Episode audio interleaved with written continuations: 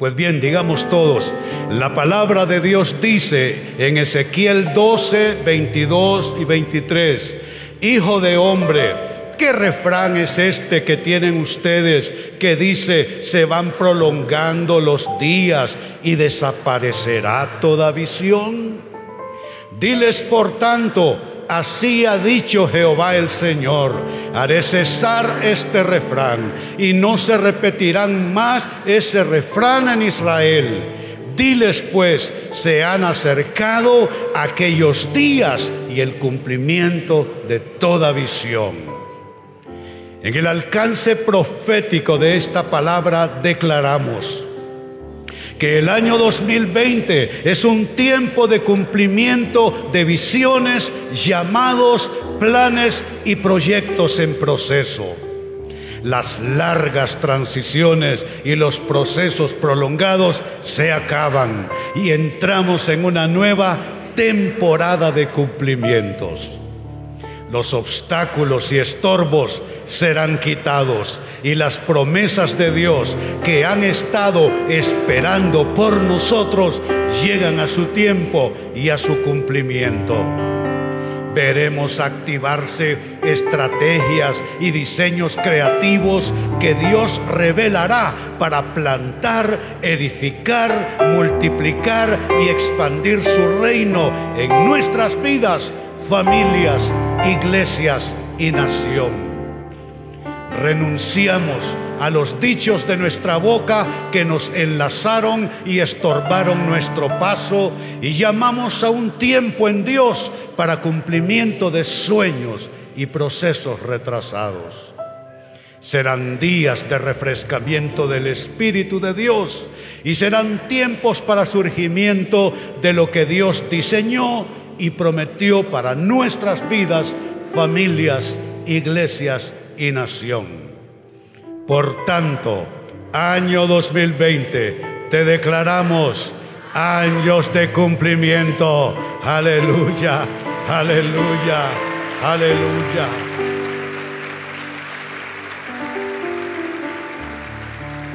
Y en consonancia con esta declaración, nuestro mensaje en esta mañana se titula para ustedes, claves para cumplimientos. Porque una temporada de cumplimientos, amados hermanos, no es algo que nos pasa, no es algo que nos llega al margen de cómo esté nuestro corazón. Tenemos que aprender a asociarnos con Dios. Y hoy quiero enseñarles sobre cómo aprovechar esa declaración profética, porque usted lo puede declarar mil veces, pero si no se asocia con Dios debidamente, si usted no le hace el debido acompañamiento a esa declaración profética, de allí no va a pasar. Así es que son claves para cumplimientos, claves que hacen posible los cumplimientos de Dios en nuestras vidas. Y quiero abrir el tema con esta lectura que nos habla precisamente sobre esto. Proverbios capítulo 4, versículo 13 que leo para ustedes. Dice así, aférrate a mis instrucciones, no las dejes ir, cuídalas bien, porque son, y de eso estamos comenzando a hablar, son la clave de la vida. Y quiero hacerles notar las frases y palabras que destaco para ustedes. Aférrate, no las dejes ir, son la clave. ¿Qué tal si lo lee conmigo? Aférrate, no las dejes ir, son la clave. Una vez más, aférrate, no las dejes ir, son la clave. Este texto nos da la autorización. Este texto nos da permiso para hurgar y buscar en las promesas de Dios y buscar cumplimiento de nuestros sueños, de nuestra visión, de nuestros proyectos.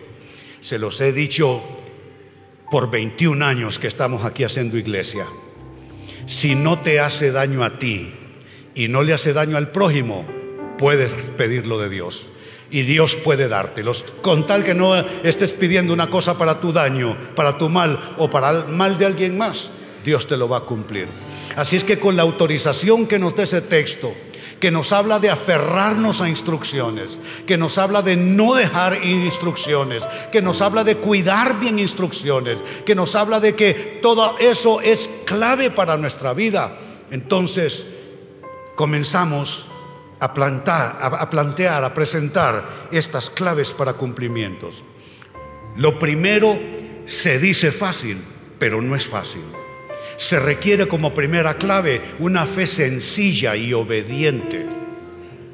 No es fácil ser sencillo, yo no lo soy. Mi mayor tropiezo en la vida fue que le metí demasiada cabeza a las cosas. No tengo una actitud sencilla. He tenido que aprender algo de sencillez porque con Dios la gente complicada lo complica todo. Si tú eres un hombre complicado, si tú eres una mujer complicada, te puedo decir casi sin temor a equivocarme que tú llevas una vida demasiado accidentada con muchos altibajos. Se requiere sencillez y se requiere obediencia. Y les decía, se dice fácil, pero no es fácil. Para uno ser sencillo y para uno ser obediente, necesita combatir contra uno mismo. Necesita uno vencer el orgullo, la, altivez, porque pregúntense, ¿qué es lo opuesto de fe? Eh, o mejor dicho, ¿qué es lo opuesto de sencillez? Esa era más bien la pregunta. ¿Qué es lo opuesto de sencillez? Complejidad, complicación, enredo. ¿Qué es lo opuesto de obediencia? Independencia, rebeldía, una autonomía que con Dios no se vale. Tú puedes pretender ser autónomo respecto a personas y situaciones humanas, pero con Dios la autonomía no sirve. Tenemos que ser dependientes de Él, tenemos que ser obedientes de Él. Así que se requiere una fe sencilla y obediente. Y mira el, el texto que viene, cómo se presenta. Dice Hebreos 11.1, y debiéramos saberlo todos ya de memoria, la fe es la seguridad de recibir. No, no que te den pruebas primero, no, no, que lo puedas constatar primero, porque si tú lo constatas y lo verificas primero, entonces ya no es fe. Es fe porque no lo ves todavía. Es fe porque no lo tienes todavía. Es fe porque no lo alcanzas todavía. De tal manera que uno no puede tener fe en lo que ya uno tiene. Pablo lo explicó en su carta a los romanos. Lo que tú tienes, ¿a qué tenerle fe a eso? Dijo, no se puede. Porque ya lo tienes. Ya no ocupas fe para eso. Fe en la seguridad más bien de recibir lo que se espera. Y atención a eso es estar convencido de lo que no se ve. ¿Cuál es tu visión, tu sueño para este año? ¿Qué cosas quieres resolver?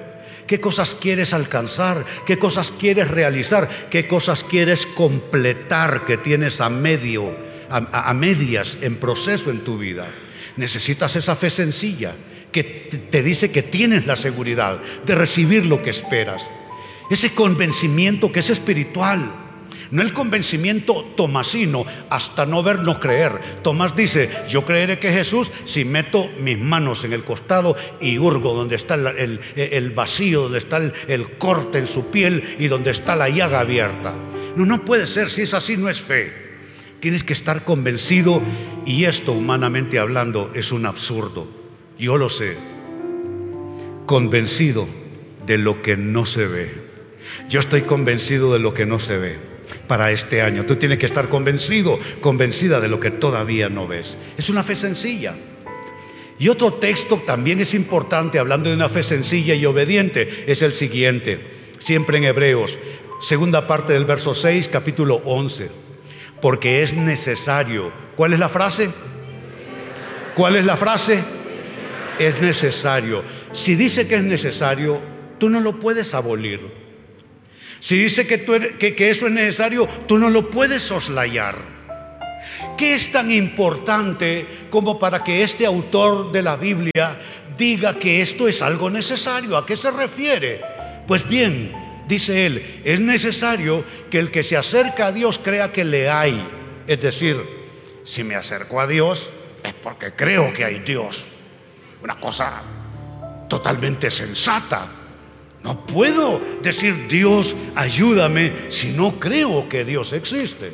Es lo primero que dice el texto. Pero mire lo que dice, mire lo que dice a continuación. Esto también es necesario. Y lo segundo tiene una importancia capital, porque yo creo que todos creemos en Dios aquí. Quizá nuestro, nuestra traba puede estar en lo de abajo. También es necesario creer que Dios es galardonador de los que le buscan. Hay gente que cree en Dios, pero no creen todavía que Dios los va a bendecir. Entonces no tienen problemas con lo primero. Yo creo que Dios existe, yo creo que Dios es. Lo que me cuesta creer es que Dios me va a bendecir a mí, que voy a resolver ese problema, que voy a salir de esa larga, larguísima transición, que por fin voy a llegar a la meta, que la meta no está al final del arco iris, que voy a poder tener aquello que de la mano de Dios estoy buscando. Debo creer entonces no solo que hay Dios, pero debo creer que hay un Dios que es bueno, que galardona, que recompensa, que bendice, que les da a sus hijos. Y miren dos ejemplos de esta fe sencilla y obediente. El primero es Noé, el segundo es Abraham, dos personajes bíblicos. Son dos ejemplos de fe sencilla, obediente, que se mueve por lo que oye de Dios.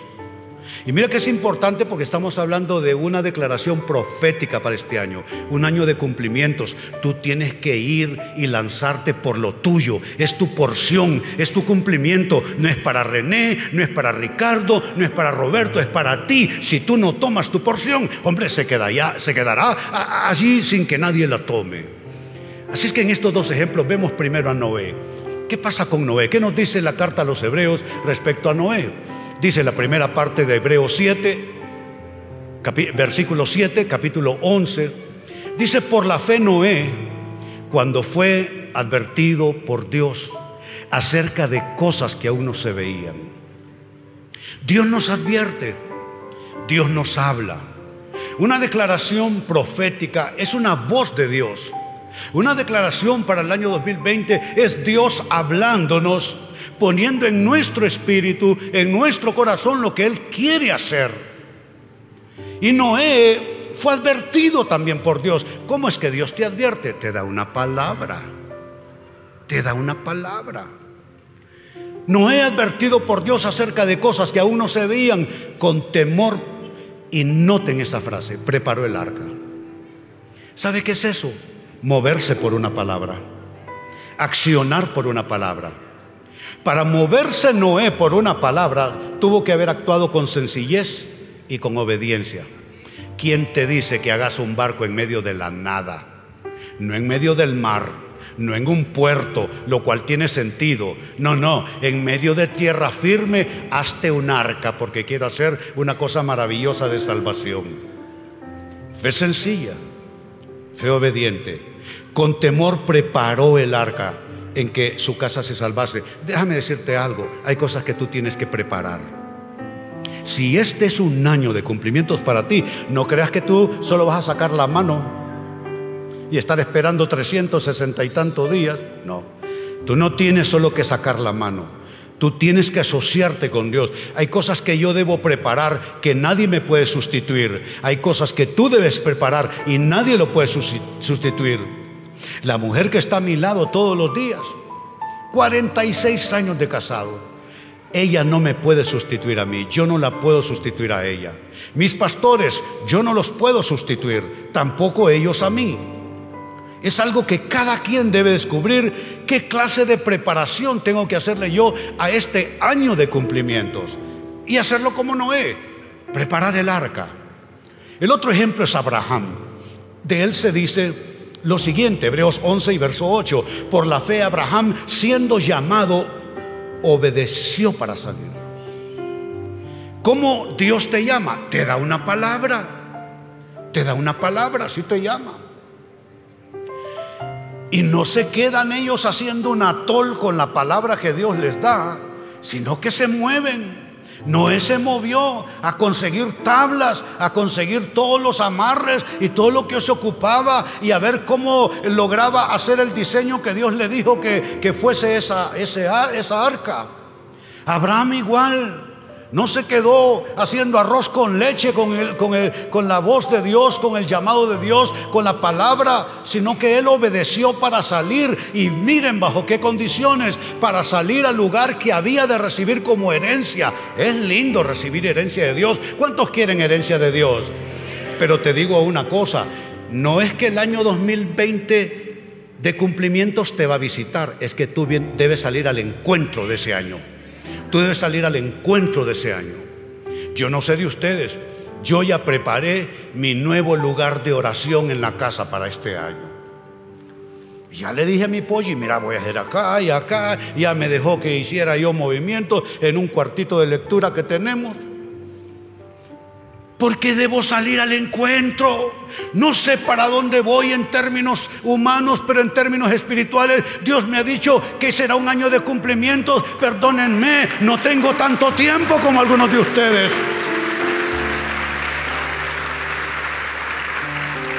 Yo no tengo la edad de este fabuloso guitarrista o de esta chica que canta tan bien. Yo, yo, en un poquito de años, Lila, te alcanzo. Entonces yo tengo prisa. Entonces yo no voy a esperar que el año de cumplimiento me venga a visitar a mí. Yo voy a salir a su encuentro y haré lo mismo que Abraham siendo llamado para un año de cumplimientos, obedeceré para salir al lugar que he de recibir como herencia y saldré sin saber a dónde voy. No me importa, porque el tema es no a dónde voy, sino con quién voy, quién va a mi lado. Es Dios, es Jesucristo que va contigo también. Entonces la primera clave para cumplimientos es esta. Se requiere fe sencilla y obediente. Y noten lo que digo en mis notas eh, para cerrar este primer aspecto. Tanto Noé como Abraham en ambos casos actuaron con fe sencilla y obediente a una palabra profética. Obedécele a Dios en esa palabra de año de cumplimientos y te acordarás de mí la bendición que tendrás. Segunda clave, hay algo que tienes que entender y acatar. Diga, entender y acatar. No los escucho. Entender y acatar, no solo oírlo, que te entre por un oído y te salga por el otro, como diría mi madre doña Rosa. Entender y acatar. Entender y acatar que la relación entre tres factores que son como caras de la misma cosa. Los factores son profecía, visión y dirección de Dios. Hay un, hay un nexo muy íntimo entre una palabra profética con la visión de, de nuestras vidas. Hay una intimidad allí y también hay una conexión directa con, la, eh, con lo que es dirección de Dios una, conexión suprema que está allí. Y hay que, hay que discernir esto, hay que entender esto, hay que aprender cómo se relaciona palabra profética, visión y dirección de Dios. Y se los explico y se los grafico en un solo texto. A continuación, en Proverbios 29, primera parte del verso 18, dice, sin profecía el pueblo se desenfrena. ¿Qué es lo que dice? ¿Sabes qué te está diciendo? Que si tú no tienes una palabra profética, Dios guarde. Vas a andar desenfrenado. ¿Qué? Desenfrenado me suena como sin frenos. Me suena como andar enloquecido, como andar disperso por todos lados y por ningún lugar en particular. Y todo eso por la falta de una palabra profética. ¿Sabe de ahí la importancia como iglesia que Dios nos da una palabra cada temporada? Para tener un norte, para tener un sentir que nos, que nos eh, fortalezca el resto del año, para ir todos en el mismo sentido. Sin profecía nos perdemos. Usted sin una palabra profética comienza a inventar qué hacer con sus cosas, qué hacer con su vida, qué hacer con sus hijos, qué hacer con su dinero, si va o viene, si compra o vende. Usted comienza a inventar porque sin profecía el pueblo se desenfrena. Pero les decía que esto es como tres caras del mismo asunto. Le damos vuelta y después de profecía, el mismo texto en otra versión de la Biblia. ¿Qué nos dice? Siempre Proverbios 29, 18, primera parte, donde no hay visión. Allá se tradujo como profecía, aquí se traduce como visión. Y tiene sentido, ¿saben por qué? Porque cuando tú recibes una palabra profética, una visión, comienza a formarse en tu corazón. Saben, la visión de la vida te la tiene que dar una palabra de Dios, no tu corazón no tus ambiciones. Tú puedes comenzar a compararte con un tipo ahí en, tu oficina y formularte un plan para ver si tú logras lo mismo que ese tipo logró, pero sabes qué, estarás loco de remate si haces eso. Tú necesitas una palabra de Dios y tú vienes aquí domingo a domingo a ser impartido por una palabra de Dios que comienza entonces a conformar una visión para tu vida. Mira lo que estamos leyendo, donde no hay visión el pueblo, allá se leyó, se desenfrena, aquí dice se extravía, que esencialmente es lo mismo. Es la relación profecía, visión. Cuando tú recibes una palabra profética, tienes otra visión de la vida de tu casa, de tu familia, de tu profesión, de tu actividad de vida, de todo lo tuyo. Y la tercera cara de este asunto es esto, siempre el mismo texto, Proverbios 29, 18, primera parte. Dice esta versión, cuando la gente no acepta la dirección divina, se desenfrena. Una palabra profética es dirección divina. Una visión en nuestro corazón debe estar bajo el timón, la dirección de Dios en nuestras vidas. Yo ya he vivido suficiente como para haber inventado proyectos en el camino. ¿Y sabe qué le pasaron a muchos, o algunos, no muchos, algunos de mis proyectos, pero lo recuerdo todavía con esa frustración del que se pierde en una cosa o en otra? Cuando se arruina un proyecto es por la falta de dirección falta de dirección de Dios. Y tú te desenfrenas. Yo ya he estado allí, ya he vivido eso. Y les doy un consejo, mal negocio, mal negocio en verdad. Así es que ahí está, es la, la relación que tú debes entender y acatar. Una palabra profética comienza a esculpir una visión en tu corazón. Todos tus deseos comienzan a purificarse.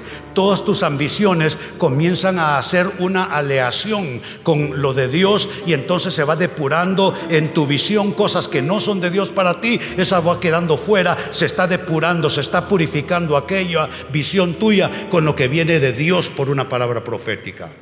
Y eso es dirección de vida. Eso es tener mapa. Eso es tener verdaderamente proyecto de vida. Tercera clave para, para cumplimientos de Dios en este año. Necesitas entender también y aceptar. Diga, entender y aceptar. Es que esto requiere obediencia y requiere discernimiento, entendimiento entender y aceptar la validez de la palabra profética. Yo siempre se los procuro enseñar aquí. Tenemos que diferenciar entre un buen deseo y una palabra profética. Algunos te dan una palabra, pero solo te están dando un buen deseo de tu corazón. No viene de Dios realmente. Quizás no te va a hacer daño, pero tampoco es que sea de Dios. Solo es que la gente a veces confunde la línea, la raya y se pasa de la raya y te dice, hermano, Dios me ha dicho que te va a bendecir. No te ha dicho nada, pero de tu corazón tú quieres verlo bendecido y prosperado. Eh, no está malo, pero no puedes confundirlo con una palabra de Dios. Una palabra profética no viene del corazón de alguien que te quiere bendecir. Una palabra profética viene de la boca de Dios puesta en la boca de alguien más.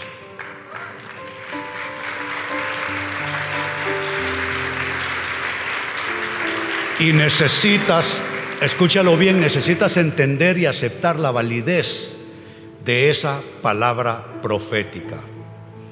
Y vemos aquí que una declaración profética, y yo incluso en esto he corregido a algunos pastores míos en, algunos países. Algunos de ellos los veo que publican en el Facebook o en algún otro lado y dice, nuestro lema para el año 2020, les digo, perdónenme, pero esto no es lema. Un lema es una frase para recordar en frase corta un asunto o un tema. Entonces se hace un lema y en el lema, en frase corta, te queda el recordatorio. Una palabra profética no es un lema. Perdónenme, esto no es un lema. No lo usen como un lema. ¿Por qué? Porque una palabra profética es una palabra recibida del Espíritu de Dios con el poder de hacer al menos tres cosas. Cambiar ambientes, cambiar atmósferas, transformar escenarios y cambiar el curso de eventos. Yo noto, pollo, y otro ambiente cuando nosotros nos sentamos con el cafecito en la mañana y oramos a nuestro Dios. Yo siento una atmósfera de bendición. Siento que, que oro con más libertad. Siento que no oro entre dientes. Siento que estamos unidos. Es una palabra que nos está moviendo, que cambia la atmósfera de nuestra vida, pero también cambia escenarios. Hay cosas en tu vida que van a cambiar. Hay cosas que Dios va a mover de un lado al otro en tu escenario porque Él quiere bendecirte. Pero no solo eso, también una palabra profética cambia el curso de eventos. Hay eventos ya en proceso en tu vida que tienen ya una tendencia. Sabe, Dios cambia las tendencias, Dios cambia las inclinaciones, Dios cambia las proclividades tendencias a fracasar en una cosa o en otra, tendencias al empobrecimiento, eh, tendencias a la conflictividad. Si hay tendencias en tu vida, si tú crees que has heredado tendencias familiares hacia ciertas cosas que tú dices, pero caramba, lo vi en los abuelos, lo vi en mis padres, lo veo en algunos hermanos míos y parece que esta cosa a mí también me ha alcanzado. Sabe, un año de cumplimientos puede cambiar el curso de las tendencias en tu persona, en tu escenario de vida, en tu vida familiar, en tus proyectos, en tus alcances. Él puede cambiar atmósferas, escenarios y cursos de eventos.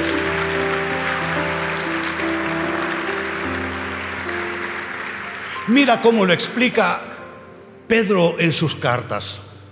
Dice a continuación en segunda carta de Pedro capítulo 1, dos versos 19 y 21. Dice, tenemos también la palabra profética y noten cómo la cualifica.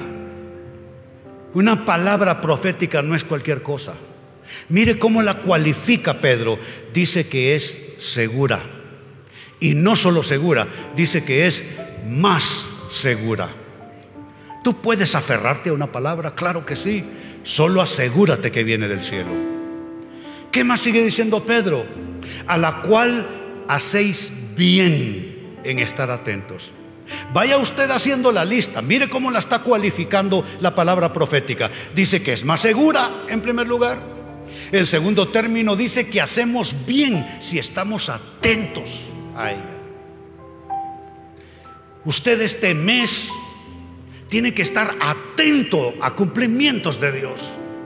Es una palabra segura quiere cambiar de trabajo, esté atento a los, a los signos, las señales que van a ir apareciendo. Quiere dirección para tomar una decisión, tiene usted que estar atento. Porque dice Pedro que es bueno estar atento. Y Pedro ya sabe de lo que está hablando porque Pedro se perdió a veces. Pedro recibió una palabra y a dos cuadras después o a tres días después se perdió. Él sabe de qué está hablando porque él no estuvo atento. Tuvo que llorar y tuvo que arrepentirse porque él no estuvo atento, no, supo leer los momentos diferentes, no supo leer cuando tenían a Cristo y a distancia se calentaba en la hoguera con todos los impíos y le comienzan a preguntar acerca de ese hombre y él con juramentos y maldiciones comienza a negarlo. Tú tienes que leer bien las cosas que van pasando. Tú tienes que leer bien los momentos que vas viviendo. Tú tienes que estar atento. Dice que haces bien en estar atento a una palabra profética. Y dice que es como una antorcha que alumbra en lugar oscuro. Claro que una palabra profética te puede alumbrar, claro que sí. ¿Cuántas veces estando yo angustiado, sintiéndome derrotado o con el enemigo tomándome por el cuello, recibí una palabra? ¿Sabe cómo nació esta iglesia? Con una palabra que Dios me dio. Recibí una palabra en días oscuros Si usted me pregunta cuál es mi mayor tribulación en mi vida adulta, es cuando recibí una palabra para comenzar esta iglesia. Eran días de oscuridad para mí, de fracaso, de derrota y con el demonio al oído diciéndome que yo era una basura. Pero mire lo que dice, es como una antorcha que alumbra el lugar oscuro. y me gusta esa frase, ¿hasta qué? Dígalo. Nosotros tenemos que hacer tres cosas. Tenemos que ver que es una palabra segura, tenemos que estar atentos a ella y tenemos que permitirle que alumbren nuestras tinieblas. ¿Hasta qué? Hasta que el día esclarezca y el lucero de la mañana salga en vuestros corazones. Note que una palabra profética le va a alumbrar a usted por dentro. Es un lucero que se va a encender. Mientras usted todavía está en tinieblas, mientras usted todavía camina en pecado, mientras usted todavía anda en rebeldía, mientras todavía usted anda en autonomía de Dios, el lucero estará apagado y usted estará en tinieblas. Usted necesita que el lucero de la mañana salga en su corazón, que el día esclarezca para usted. Quizá usted está aquí por fe y tiene grandes problemas que resolver. Y una declaración profética de un año de cumplimientos le dice a usted que algo maravilloso puede pasar en su vida, que las, las cosas pueden cambiar. Y usted comienza a soñar en el hasta qué de Dios. ¿Cuántos esperan el hasta qué de Dios, el hasta qué del Señor? Yo lo espero hasta que el día esclarezca. Quizá usted esté en tinieblas todavía. Los problemas son tan grandes que usted se siente que no está viviendo de día, sino de noche. Pero ahí está la esperanza. Cuando usted nota y recibe y entiende y aplica que es una palabra profética segura y usted entiende que hace bien en estar atento cada 24 horas a ella y usted entiende que es una antorcha que le alumbra en la oscuridad, entonces llega ese día donde las tinieblas se van, el día esclarece, el lucero de la mañana sale en sus corazones y se vuelve un año de cumplimientos para usted. Pregunto cuántos esperan con ansias ese año de cumplimiento. Aleluya, aleluya. Y mire lo que añade él en un siguiente texto compartido con el que leímos. Es verso creo 20 y 21, si mal no recuerdo mis notas, o estamos correctos, allá en multimedia. Ahí está. 20 primero. No, sí, yo estoy, estoy full en el bosqueo. Ustedes no crean que me, que me van a dormir de arriba, ¿no? Dice en el verso 20, sobre todo, y esta es otra versión, sobre todo dice, tienen que entender que ninguna profecía de la Escritura jamás surgió de la comprensión personal de los profetas. Un año de cumplimiento no sale de la comprensión de alguien, sale de Dios.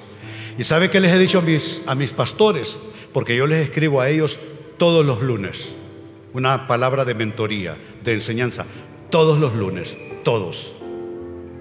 Y les he escrito, tengan el cuidado de no solo poner la declaración profética, pongan el texto bíblico que la sustenta, que la origina y que la nutre. Si ustedes le recortan el texto de Ezequiel, entonces quedamos en el aire, solo declarando buenos deseos. Por eso, siempre que lo leo, nótenlo ustedes, leo de donde hay que leer, apropio de donde hay que apropiar. Un escrito está de Dios, porque si no hay un escrito está de Dios que sustente esa palabra, si no viene directamente de las Sagradas Escrituras, entonces solo es un buen deseo. Y aquí no queremos buenos deseos, queremos palabra de Dios, palabra profética que dirija nuestras vidas.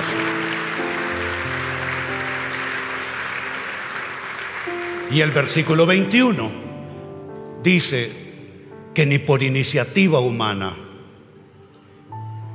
viene una palabra profética. Al contrario, aclara, fue el Espíritu Santo quien impulsó a los profetas y ellos hablaron de parte de Dios.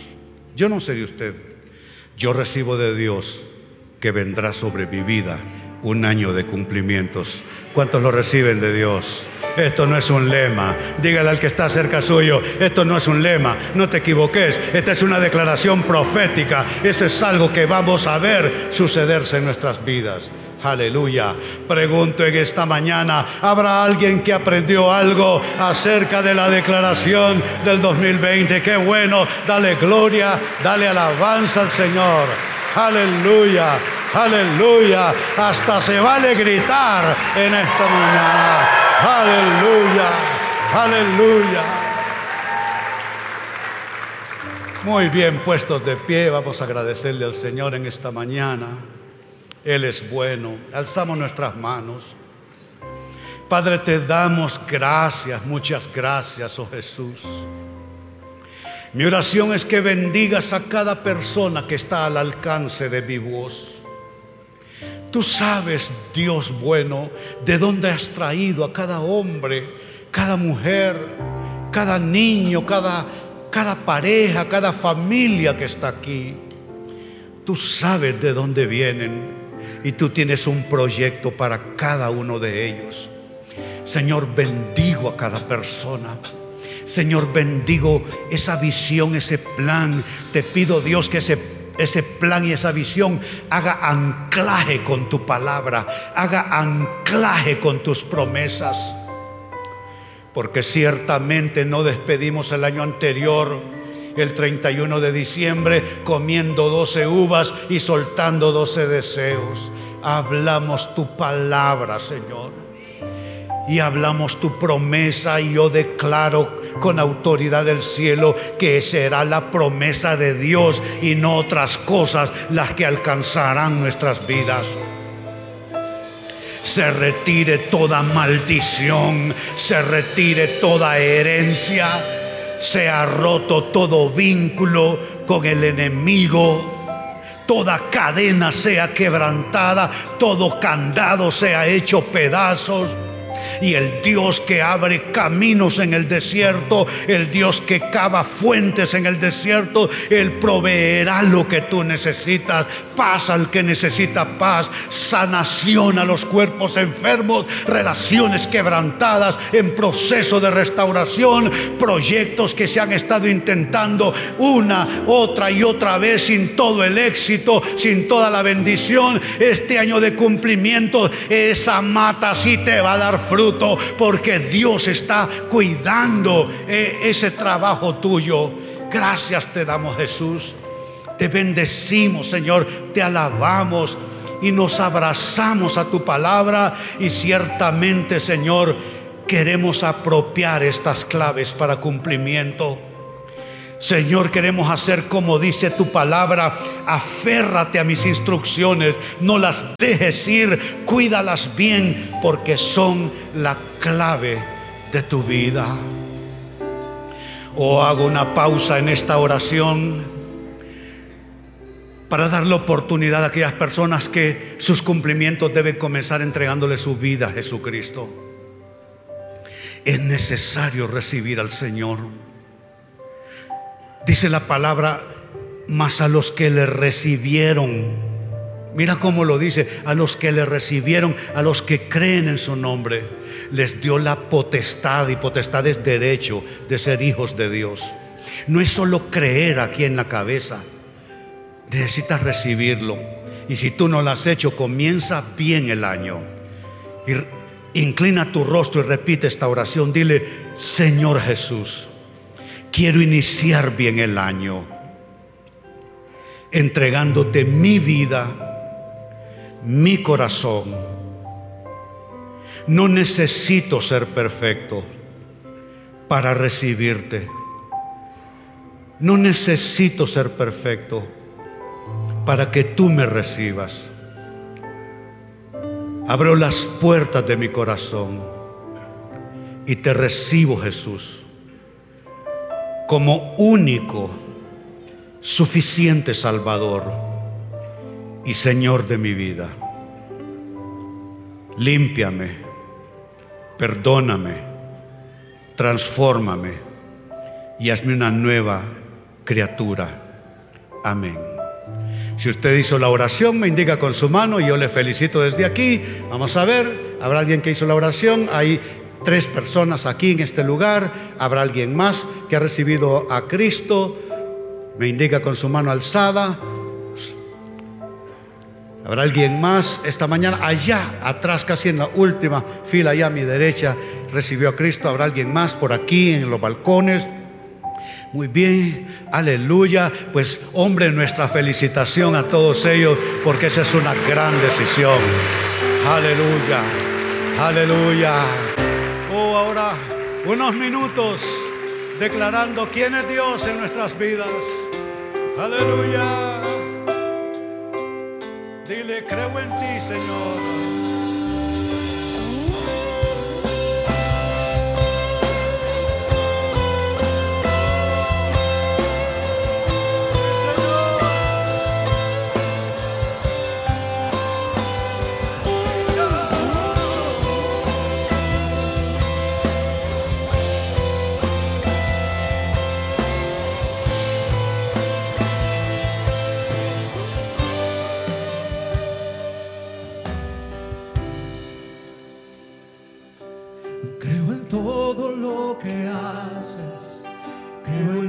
Has hecho en mí. Llegaste y me rescataste.